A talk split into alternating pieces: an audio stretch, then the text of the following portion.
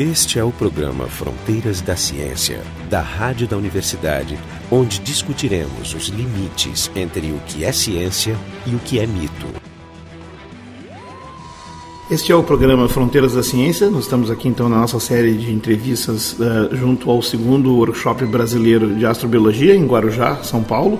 E a convidada de hoje é a colega Nathalie Batalha, que é americana, está presente aqui.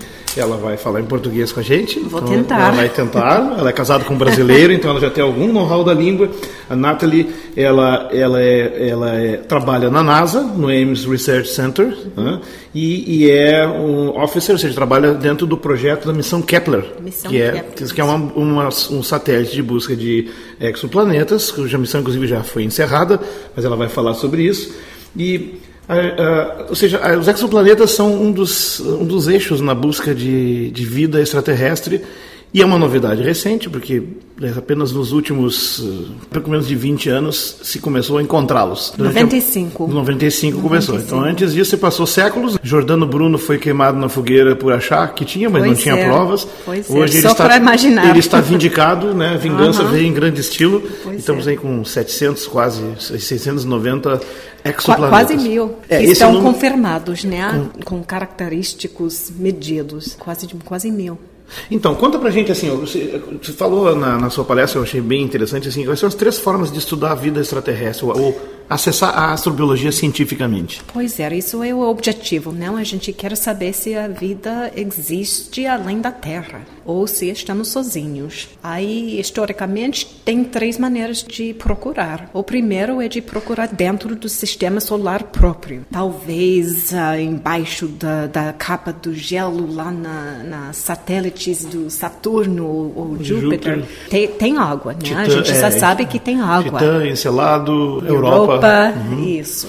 E a gente sabe que. Marte, não esqueçamos de Marte. E Marte. E yeah. Marte, sem dúvida, é Não, melhor. é- é- não sei. é- Marte talvez ah, tinha água. Mas hoje em dia é muito seco, né? Não, não tem. E, e o ponto é que a gente sabe que a vida aqui na Terra precisa de água. Então, água é uma chave. A água é, é, é chave, isso. Então, você pode procurar vida dentro do sistema solar, talvez num lugar escondido a gente vai ter. No Marte, talvez não tem vida hoje, mas talvez tinha antigamente. Talvez tem fósseis, né? Ou até Ah, bactérias resistentes, ou- como ou tu encontra- bactérias, Se é, encontra na Terra ser. bactérias dormentes dentro de salmouras ou, ou dentro de camadas semicongeladas no permafrost com 3 a 8 milhões de anos e ainda viáveis. Elas não estão tendo uma vida é. muito boa, mas estão, É. existem ainda. Quer dizer, essa possibilidade é sabe, emocionante. Né? É, Tem muitos mistérios para conhecer. então, Então, sistema isso é uma é forma, sistema solar. Outro que é histórico é o, é o método do SETI. Você Uhum. Busca de escute, né? Você vai rádio. escutando ah, o universo para sinais artificiais De rádio. né? que não vão ex- existir na natureza, mas que podem ser um produto de tecnologia que existe lá no, no universo. Isso está progredindo. Estão fazendo isso por vários anos. Mas a outra su- surgiu agora, né? Que é de buscar planetas para buscar os berços de vida, né? Uma planeta lá orbitando uma, uma outra estrela na galáxia e procura planetas que têm propriedades conduzivas para a vida. Ou seja, numa uma- distância adequada. distância a- adequada, a gente chama do Goldilocks Zone. né? A zona Uma planeta que ca- ca- cachinhos dourados. Nem Isso. muito quente, nem muito frio. nem muito frio, Ótimo. tá no ponto. Exato, né? no ponto. Para a água ah, tem potencialidade de existir na superfície. Uma forma líquida e, portanto. Numa temos- forma líquida. Exato. Uhum. Isso, isso que é o ponto. Então, a missão Kepler foi criado, eh, financiado por causa disso, né? Porque a gente quer procurar vida, a gente quer encontrar vida se existe, e isso é uma forma de fazer. Você eh, descobre planetas igual à Terra, aí depois você você sabe que tem uma planeta que está nesse nessa zona habitável, co- Uhum. onde não é que fica numa distância da estrela que que está no ponto, não é muito quente nem frio. E tem uma noção do Isso- tamanho desse- do planeta também. e também tamanho, sim. É, uma- grande uma- demais é gasoso, não é bom. Pequeno, pequeno de- demais não pode. Não vai detectar. Não, é- é- e não vai ter atmosfera. Não vai ter atmosfera, exatamente. É, né? Então, a água vai evaporar. Né? Exatamente. Então, tamanho também é importante. Bem, você encontra uma, uma planeta no- na zona habitável e depois você vai fazendo medidas para dizer se é uma planeta habitável mesmo, ah, um, um en- environment, como é que Uhum. fala?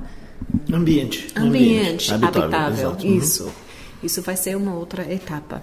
Bem, o- a missão do Kepler eh, vai, vai ah, procurar a resposta para uma pergunta específica. E essa pergunta é: qual fração das estrelas lá na galáxia tem por volta uma planeta da- do tamanho da Terra nessa zona habitável? Então a diferença é agora também é uma busca seletiva de planetas com tamanho semelhante ao do nosso planeta. Isso. Do tipo planeta rochoso, né? Rochoso. Nem muito grande, nem muito pequeno, em torno do tamanho da Terra, ou seja, os mais promissores. Isso. E a, e a metodologia vai ser observação dos Ah, bem, a gente observa estrelas medindo, a gente não aponta telescópio e, e, outra e vê, tem uma imagem de uma planeta distante. Isso Você a vê gente não campo faz. inteiro, né? A gente observa uma estrela, col coleciona a luz e mede a luminosidade da estrela Uhum. com alta precisão.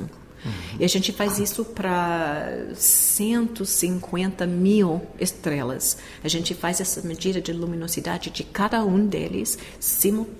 simultaneamente, em paralelo. É uma loucura. Em paralelo. E a gente- Computacionalmente, a, quantidade de informação é estupenda. É, é, é muita informação isso. Inclusive, eu conversava E- sobre a missão e- Corro, essa informação é tanta que nem dá para download para a Terra, não é, É, verdade? Pois é, a gente Acaba processando previamente. 5% do, do informação que está conectada só. Isso não deixa De- vocês... de- nervo- dessas estrelas, dessas 150 mil estrelas. 5%. E- Vocês não ficam nervosos com tão pouco? Não, é muito, são muito. Bem, tem 4,5 milhões de estrelas nessa área do céu que a gente está observando. Certo, Essa área do fica do equipamento. tamanho do meu mão Da tua mão, estendido, aham. né? No céu. É, e a gente selecionou ah, esses 150 mil estrelas porque elas são ah, mais ou menos igual ao nosso Sol. S- São estrelas normais, são Uhum. Nem muito velhas, estrelas nem muito novas. brilhantes, né? A gente vai, vai ter condições para detectar uma, um planeta do tamanho da Terra. Então, Perfeito. foram pré-selecionados. E a gente está fazendo essa me- medida de luminosidade cada 30 minutos, sem parar. Durante quanto tempo no total? Quatro anos. Quatro anos. Começamos- Você pode encontrar, então, ciclos rápidos e ciclos longos. Isso. É, planetas Mas o que a gente está procurando mesmo é, é uma diminuição no nível da luz da estrela. Sim, quer dizer, quando o planeta passa na frente da estrela, ele faz um pequeno Ex- eclipse. É o, o que Um a gente trânsito. chama de trânsito. Trânsito, é. E nessa configuração, a, a sombra da planeta vai passar Na no frente. face do telescópio e o telescópio vai perceber a presença do planeta por, com essa diminuição Pequena queda na luz. pequenininho, Isso. mas é muito pequenininho. Mas a precisão do equipamento permite dizer, Isso. passou algo ali. E Pa- se for regular, então confirma. Pois é. E para dar uma ideia de tão pequeno que é, imagina o arranha-céu maior que tem no Rio de Janeiro ou São Paulo, né? Tem assim 40 andares, 50 andares, e nesse prédio cada sala ah, é, tem ocupante e a luz está acesa em cada sala e é noite. E uma pessoa no prédio vai para a janela e baixar a, a- the blinds, a- as persiana. persianas, assim, menos de dois centímetros. Isso é a diminuição É, ou seja, luz. olhando não vai ver nada. Pois mas é. com um aparelho muito preciso. Isso, Perfeito, isso. muito boa ideia.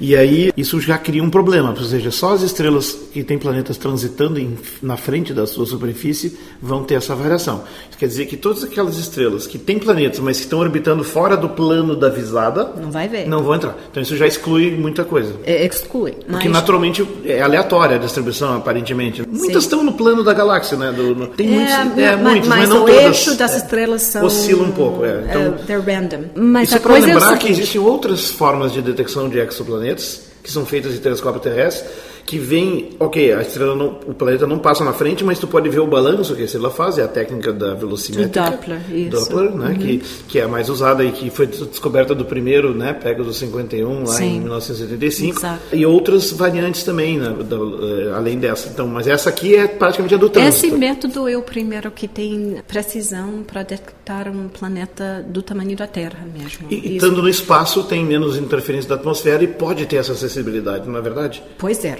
Tem Porque que da ser Terra não tem como da fazer. Da Terra não pode. Você pode utilizar esse método para detectar um planeta do tamanho do Júpiter, mas da Terra não dá. Terra tem não. que ser no espaço mesmo. Eu vi, vi, um trabalho de uma colega aqui nesse mesmo simpósio é, que estava propondo uma forma de tentar encontrar, dentro desse sinal do trânsito, pequeníssimas variações do mesmo para encontrar exomoons, exoluas, ou é. até anéis. Ou seja, o, um pedacinho do pedacinho, né? Exato. Os, nos dados que vocês têm, poderia se investigá-los com mais finesse Podemos. e tentar extrair isso eventualmente claro. como uma segunda etapa, porque primeiro tem muito processamento para fazer. Tem né? muita coisa para fazer para ter essa resposta qual fração das estrelas tem esse tipo de planeta. Mas, mas, é, mas é, verdade. Oh, imagina que a gente encontra um planeta do tamanho do Júpiter que está nessa zona habitável. Uhum.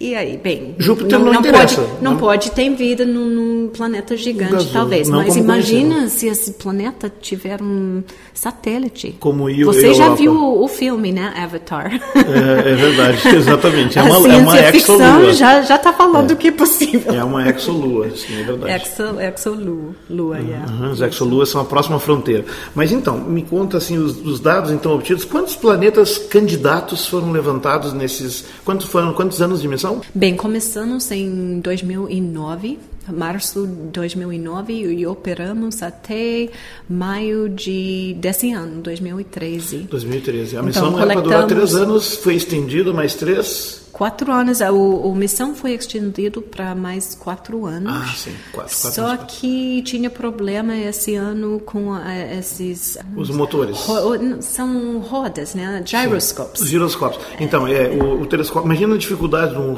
num telescópio no espaço, que é, tem que apontar um espelho que tem, tem em torno de um metro o espelho, né? Metro. Um metro é, um metro. Isso. Apontado por um campo muito preciso durante quatro anos. Mais ou menos isso. isso. Então, é uma loucura. Manter isso estável, considerando que ele está dando órbita órbitas em torno da Terra e tem que fazer correções o tempo todo. Né? Tempo todo. Então, tá. é, é, os giroscópios controlam eles são quatro giroscópios, então fazem movimentos é, Eram quatro. Preciso o mínimo é três. O mínimo é três é. para controlar os três eixos do, do, navio, né, do telescópio. Então, e aí o que, que aconteceu? Bem, em o julho, pior aconteceu. pois era, em, em julho de 2012 uh, ah, perdemos um. Parece que alguma coisa quebrou dentro uhum. e ela parou de rodar. Ficamos com o mínimo. E ficamos com, com Ou seja, acabou o backup, bem, né? O step. O backup já foi, é. já era. Mas, mas teve esse backup. Então a gente continuou operando, mas em maio desse ano, aliás, no meu aniversário. No dia do teu aniversário, contasse isso. Perdemos ah, mais um. Então agora -oh. temos dois. E esses dois que falharam, como é que. Não. Os dois que falharam. Que, que é. quebraram, já estavam mostrando probleminhas. Ou fricção. A, gente é. tem uma medida de, de fricção. Não foi uma coisa catastrófica, tipo um raio cósmico ou um meteorito, não, meteorito. Foi uma não. coisa mais, mais estrutural. Lento, mais lento. Ah, a gente já estava notando o problema. É. E com esses dois. E foi esses dois que, que quebraram mesmo. Os outros dois não, não estão mostrando é. indicação ah, nenhuma é, as missões, as missões da NASA são assim, elas são planejadas e pagas também para um período curto, três, quatro, dois, três, quatro anos, geralmente. É. E aí, como está indo tudo bem, você apela, pede e ganha mais uma extensão, uma extensão estendida, né? dois a quatro anos. E estava na segunda, estava na extensão, e aí houve dificuldade técnica. Isso. Bom, Agora, a gente precisava de quatro anos de dados para ter essa resposta, para fazer essa investigação. E, e, conseguimos. Com nove horas e meia de diferença? Com nove horas e meia de é, diferença. Ou seja, faltou nove horas e meia para fechar quatro anos exatos. É, é uma tragédia isso. Essa foi, essa foi uma ironia e tanto. É. Porém, a tragédia não foi tão final. O que, não, que aconteceu? eu nem estava muito triste, né? Porque eu já sabia que tinha. Essa, na eu, já temos esses quatro anos de dados. Já então, tem os dados. Eu tenho confiança que a gente vai ter a resposta que precisamos uhum. calcular. A missão está cumprida. Bem, enfim, parece que tem uma maneira de salvar a missão ao telescópio, o uso do telescópio. Então, Porque segura, tem... segura um pouquinho isso aqui, okay. eu quero só anunciar, nós estamos no programa Fronteiras da Ciência, nós estamos aqui no segundo workshop brasileiro de astro, astrobiologia, entrevistando então a Nathalie Batalha, que é funcionária da NASA, do Ames Research Center, e executiva da missão Kepler Mission, na missão Kepler, que é um, um telescópio espacial dedicado à detecção de exoplanetas com dimensões parecidas com o da Terra, nada menos, que operou então entre 2009 e 2013, 2013. o início desse ano. Nesse período, até agora a gente já encontramos uh, nós já encontramos uh, mais de 3.500 é, você falou em 3.588 planetas com dimensões menores que de Netuno, é isso? Uh, são 85, todos, 85%. 85% são menores do que, do que Netuno. Que é, é, ou seja, na classificação dos exoplanetas, tanto do tamanho, tu tem os, os jupiterianos ou os maiores do que Júpiter, os tamanhos tipo Júpiter, os tamanhos tipo Netuno, que são significativamente menores, mas ainda gasosos, as superterras, que são mais que uma e meia a duas vezes a massa terrestre, e as terras, né, os terrestres mesmo. Isso, e, e, esses desse tamanho, os planetas desse tamanho, acho que, se não me engano, tem mais de 600. 600. Dos pequenininhos? Dos pequenininhos. Terras e superterras. Então, ali é que está o... Não, terras. Terras mesmo. É, então, se, é... coloca, se, se adicionar os superterras, tem assim, mais de 2 mil, acho que... É mesmo? Não, então realmente, é, é ali, eu assisti, esse é o começo do estudo, esses dados eles estão sendo processados, eles são, na sua maioria, candidatos a gente chama de candidatos. É, confirmados porque... tem mais de 100 já, né? Que foram é, publicados no catálogo, né? Ah, desculpa, fala. Confirmados com exoplanetas e publicados tem mais de 100, né? Uh, confirmados uh, tem 150. Que e a gente chama de candidatos de porque sabemos que 5% dos, dos, desses candidatos vão ser outra coisa astrofísica que acontece na natureza, que não Sim, é um, plan um planeta. Positivos. Os, os positivos, falsos, falsos, falsos positivos. positivos. É. isso. Falso positivo. Mas vai ser um, um, número muito pequeno, assim, uhum. 5% do, da, da precisão. Do, é, do catálogo. Então, o catálogo, que para quem não sabe, é o catálogo do exoplanets.eu, que é um catálogo sediado na Suíça, né? Não lembro agora se é na França, na Suíça, é, que, eu... que, digamos, é onde se concentra todos os planetas, digamos, oficialmente reconhecidos, né? exoplanetas, que está em torno de 663, esses 670. Está se aproximando de essa mil. semana. Está perto de Mas mil. tem, tem um outro website uh, chamado NASA's Exoplanet Archive. Tem o site da NASA, que o Archive tem outra classificação, né? E uhum. eles estão separando esses planetas que são confirmados cara, com característicos medidos e o catálogo do Kepler, esses candidatos estão mantendo também. E, uhum. Então, todos os dados estão lá, o público pode ir lá e brincar um pouquinho. É, e o legal é assim, é, os planetas Kepler são detectados com uma técnica. Os, os outros, esses dessa lista, a maioria dos 600 e tantos, foram detectados com diferentes técnicas, velocimétrica, com Doppler, lente também gravitacional, trânsito, trânsito também, também mas da Terra. Então, a gente chama os Kepler e os não Kepler. É, os não Kepler isso. são os que foram da Terra com outra técnica. Uhum. E assim, quantos. Bom, tem outros censos também de perguntar. Enfim, essa determinação, com a tua missão inicial que dissesse que é fazer o censo exato dos planetas, é interessante porque, na verdade, isso faz a gente lembrar da SETI, uhum. da busca de inteligências inter, eh, extraterrestres, é, que foi toda, digamos, embalada a justificativa acadêmica na época com a chamada equação de Drake, Isso. ou equação de Green Bank, quando ela foi apresentada no Congresso em Green Bank uhum. em 1961, né, pelo Frank Drake. E nessa equação tu tem uma série de fatores e que são frações. E um uhum. dos fatores que é o fator, como se chama? O eta Earth. É o fator eta, é o F eta, é a fração das estrelas que tem planetas. Que tem planetas desse tamanho na zona Desse tamanho habitável. e na zona uh, uh, de habitabilidade, que é o conceito Isso. importante. Zona de habitabilidade é a distância certa da estrela e o tamanho do planeta combina para ter uma atmosfera e tá toda a reunião de fatores que permite a água líquida. Então, é a fração dos, das estrelas de toda a galáxia que teria isso. Esse fator, então, é, é o que está se tentando medir. Então, essa é uma coisa interessante. Exato, é. Veja, a NASA um pouco se refazendo a sua né, relação, num certo sentido, resgatando um conceito que, de certo modo, deixou de lado quando a NASA deixou de fazer SETI, há, há uns 20 e poucos anos atrás, quando parou de financiar os projetos, porque houve várias complicações na época, entre crise econômica e o fato dos biólogos não gostarem da astrobiologia ajudou bastante. Naquela época eles eram Naquela contra, época, né? é. A antiga exobiologia, que é o nome que eu até prefiro. E, ou seja, eu, vocês utilizam essa terminologia na NASA, ETA Earth, é o que está se buscando? O- é, sim, Como é, é é o que a isso? gente chama desse número que o Kepler está querendo. É o Eta Earth. Eta Earth. Ah, legal, eu achei poético essa- esse histórico. É, Justiça é, poética. a- aquela equação era para estimar a propensidade de ter vida na galáxia. E, né? civilizações, inclusive. Ela ia mais Civilizações. longe, né? Pois Mas é, vida inteligente É, com é, tecnologia. é. porque era o que estava sendo testado com aquela ferramenta, ou seja, só uma civilização poderia mandar um sinal que se diferenciasse de um sinal, na- numa, um sinal natural, e era para o sinal de rádio porque era o que a gente tinha tecnologia para a época. Uhum. Ou seja, ela era uma hipótese científica e testável para o padrão da época, Uhum. de fato bem, bem adequado. É. Né? Me diz uma coisa, então, voltando a essa história do, do- da, da, do- da Kepler, que teve esse problema aí, eu achei fascinante a solução, foi encontrada uma solução para ela. Parece, E parece. fizeram um concurso e se apresentaram dezenas de artigos e propostas, white papers. Qua- 41. 41 Foi- propostas. Como resolver esse abacaxi e Recebemos. fazer funcionar a Kepler de novo? E, e acharam a solução. Pois é, então o que ah, faz o telescópio girar, mudar né, de posição é a pressão do, do Sol, da radiação do Sol. É mesmo, então, olha eh, tem esses três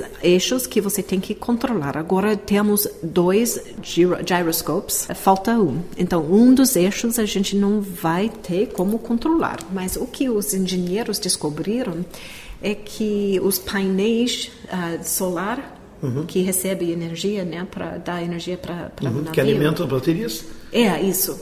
Se colocar apontado para o Sol, numa forma que a simetria Sim. está re- recebendo a, a luz do Sol Isso, pico, numa né? forma simétrica, balançado, né?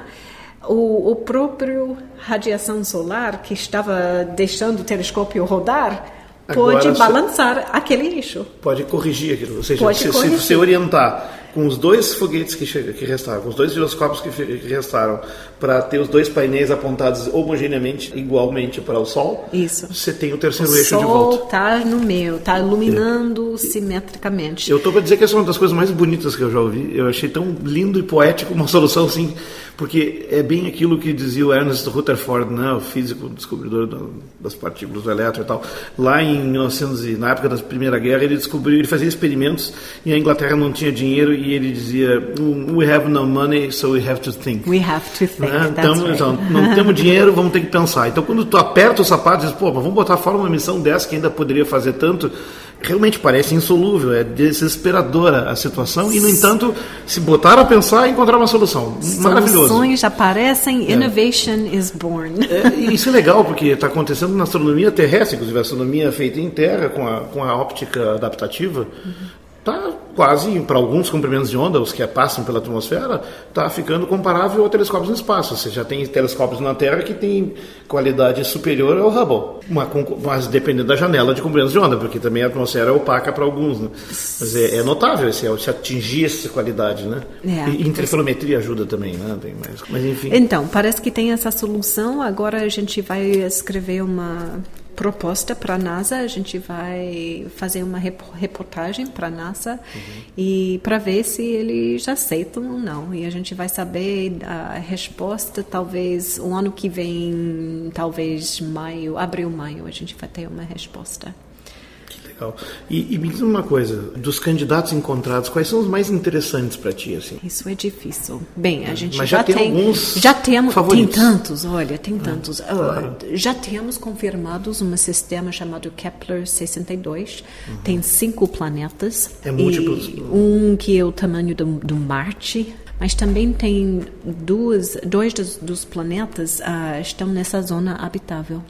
E uma, um dos planetas nessa zona habitável é 1.4, 1,4, 40% maior do tamanho da Terra, Ou né? seja, é uma- é- não é nenhuma super terra, é uma terra. Bem, isso Tá no limite. não sei. Tá, o, o, Ah, bom, o ele, questão, não, ele não te a permite pergunta, dar massa com precisão, né? a, a pergunta é, essa planeta é rochosa, feito um super Earth, ou é mais gasoso, feito um mini Neptune. Ah, pois e, é. E porque- a gente já sabe porque tem um outro sistema chamado Kepler-10, o planeta é Kepler-10b. B. E 10b. E Kepler-10b é um planeta do, mesmo tamanho, 1,4. E para esse planeta já temos uma medida da massa. Então, temos a massa E o raio? e o raio. Ah, pois é, porque Agora, no Kepler 62, esse que você mencionou, só tem o raio. só tem o raio. Aliás, a medida básica do, do satélite Kepler é o raio do planeta. raio e período. Por quê? Porque o raio? Porque você mede quando cai da intensidade da luz e faz uma regra de três para calcular a queda da luz é proporcional à área do, do disquinho do planeta que cobriu o disco Isso. maior. É linear a relação, então é, você é- faz... uma- é com a área. É, Exato. exatamente. Então você tem uma noção do tamanho do raio, mas isso não te diz a raio. densidade para saber a massa. Pois é, massa dividido por volume é, é densidade. Exato. Então, para Kepler 10b, temos a massa e o raio. Tem Como obteve a massa? Foi outra técnica que foi, Foi usada? outro técnico, foi o técnico Doppler, utilizando o telescópio Keck. Ah, então, ou seja, eles De precisam, 10 é, eles são chamados inclusive de candidatos porque é conveniente fazer confirmação com outra metodologia, em outro Para alguns, para tirar a massa, porque a massa é muito importante nesse caso, para tirar a massa. Kepler também tem massa e a densidade é densidade de um planeta rochoso. Que maravilha. Então, Já- já muito provavelmente o disso. outro tomara que seja, né? Exato. Então eu então, acho muito interessante esse sis- sistema, mas tem outras coisas estranhas lá na natureza, né? Tem tem planeta que tem não tem só um, uma estrela no céu, tem dois que estão nascendo. Como assim? voando. Duas est- é, eles se orbitam um sistema duplo? Isso. Binário, né? Binário. É, isso parece que é bastante comum também, né? Eu não sei se é comum, mas existe. Pois é, é que estudar eles com as técnicas do balanço é muito mais complicado, porque é um problema de três corpos, né? mas com trânsito daria, né? Dá. É, que legal, muito interessante. Então tem bastante trabalho pela frente, mesmo que a missão não volte a funcionar, tem anos de análise de dados e vão sempre vão aparecendo mais e mais resultados. Dos 3.588 candidatos, tira os 5% que devem ser erro, que é um- uma estatística, 10% da 50, 300 oh, 5%. 5%, Isso. então 10% é 50, 5% dá em torno de 180, ou seja, você fica aqui com 3.400 planetas. Pois talvez. é, e, e ainda O- temos o um catálogo, ano. O catálogo de 600 vai passar para 4 mil. Pois é uma é. coisa de louco, né? Porque seja, ainda temos um ano de dados que não analisamos ainda. não dá tempo. É, até, Vai- vai não desce tudo de lá, não desce tudo de lá, desce 5%, e esse 5% ainda precisa mais de um ano para analisar. é, é interessante, nós falamos sobre isso, que nós estamos vendo essa era do excesso de informação. Nós desenvolvemos técnicas tão sensíveis que obtêm informação em quantidade maior que a gente consegue processar com a nossa computação, que já é estupenda. E às vezes é limitante. Por isso, na bioinformática, na biologia molecular, na meteorologia, na climatologia, na física de. Enfim, vários modelos. Mas o, o que é bom é que Analisar. todos esses dados vão no arquivo público. Isso é uma Então, característica a dos trabalhos da NASA. toda, a NASA é uma o- entidade pública, né? O mundo todo vai trabalhar dizer, com esses dados. posso, como um astrônomo, um colega, pegar, acessar dados e estudar Certo. alguns deles. Aliás, é interessante que faça isso para acelerar o processo, não é? Não é, não é interessante? De- de não, que- é, não, é, não é bom que as pessoas se voluntariem a pegar e analisar esses dados para acelerar a análise geral? Acelerar, ajudar, fazer mais do que a gente esperamos. Né? Ou seja, tu tem lá tantas mil estrelas, então tem um orientado doutorado, manda ele escolher cinco planetas lá, puxa os dados e analisa e pode ser o coautor do E trabalho. qualquer pessoa de qualquer país. Né? É- Maravilha, é- essa é uma característica é desde, livre. desde que a, a Mailing foi criado lá em 90 e poucos, quando foi o, o lançamento da, do Mars, como é que é? Mars Observer. Eu não me lembro agora qual é, que, que levou a câmera da Mailing Corporation, que é um ex-funcionário da NASA, em 91, 92, que foi feita a privatização desse sistema, mas com a condição de botar todos os dados em um banco No público para poder usar. Todas as imagens de Marte são públicas, né? Sim. Em brutas, né? Todos os dados da NASA. Todos os dados da NASA, isso é muito legal, muito legal. livre. Muito Também bom. tem essas, ah, um website chamado planet, planethunters.org, Uhum. ah, que é um, para fazer ciência, para cidadãos fazem ciência. E pod- eles podem ir no website e procurar. Jovens os- e crianças podem brincar disso também. Isso, Muito legal. exato. Pergunta bem rápida, como que tu vês a astrobiologia no Brasil vendo esse movimento todo aqui? Está um momento bom? Se... Olha, esse descobrimentos que estamos fazendo, essa procura de vida, o que me impressiona é que é um processo que passa fronteiras, né? Não tem uhum. fronteiras. Isso é um processo de descobrimento, de procura de conhecimento humano, né? Uhum.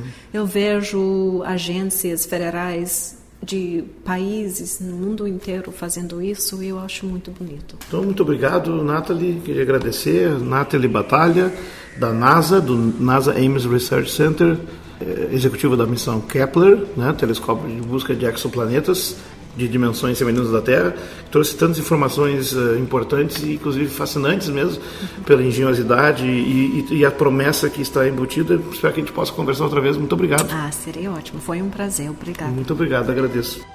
O programa Fronteiras da Ciência é um projeto do Instituto de Física da URGS, técnica de Gilson de Césaro e direção técnica de Francisco Guazelli.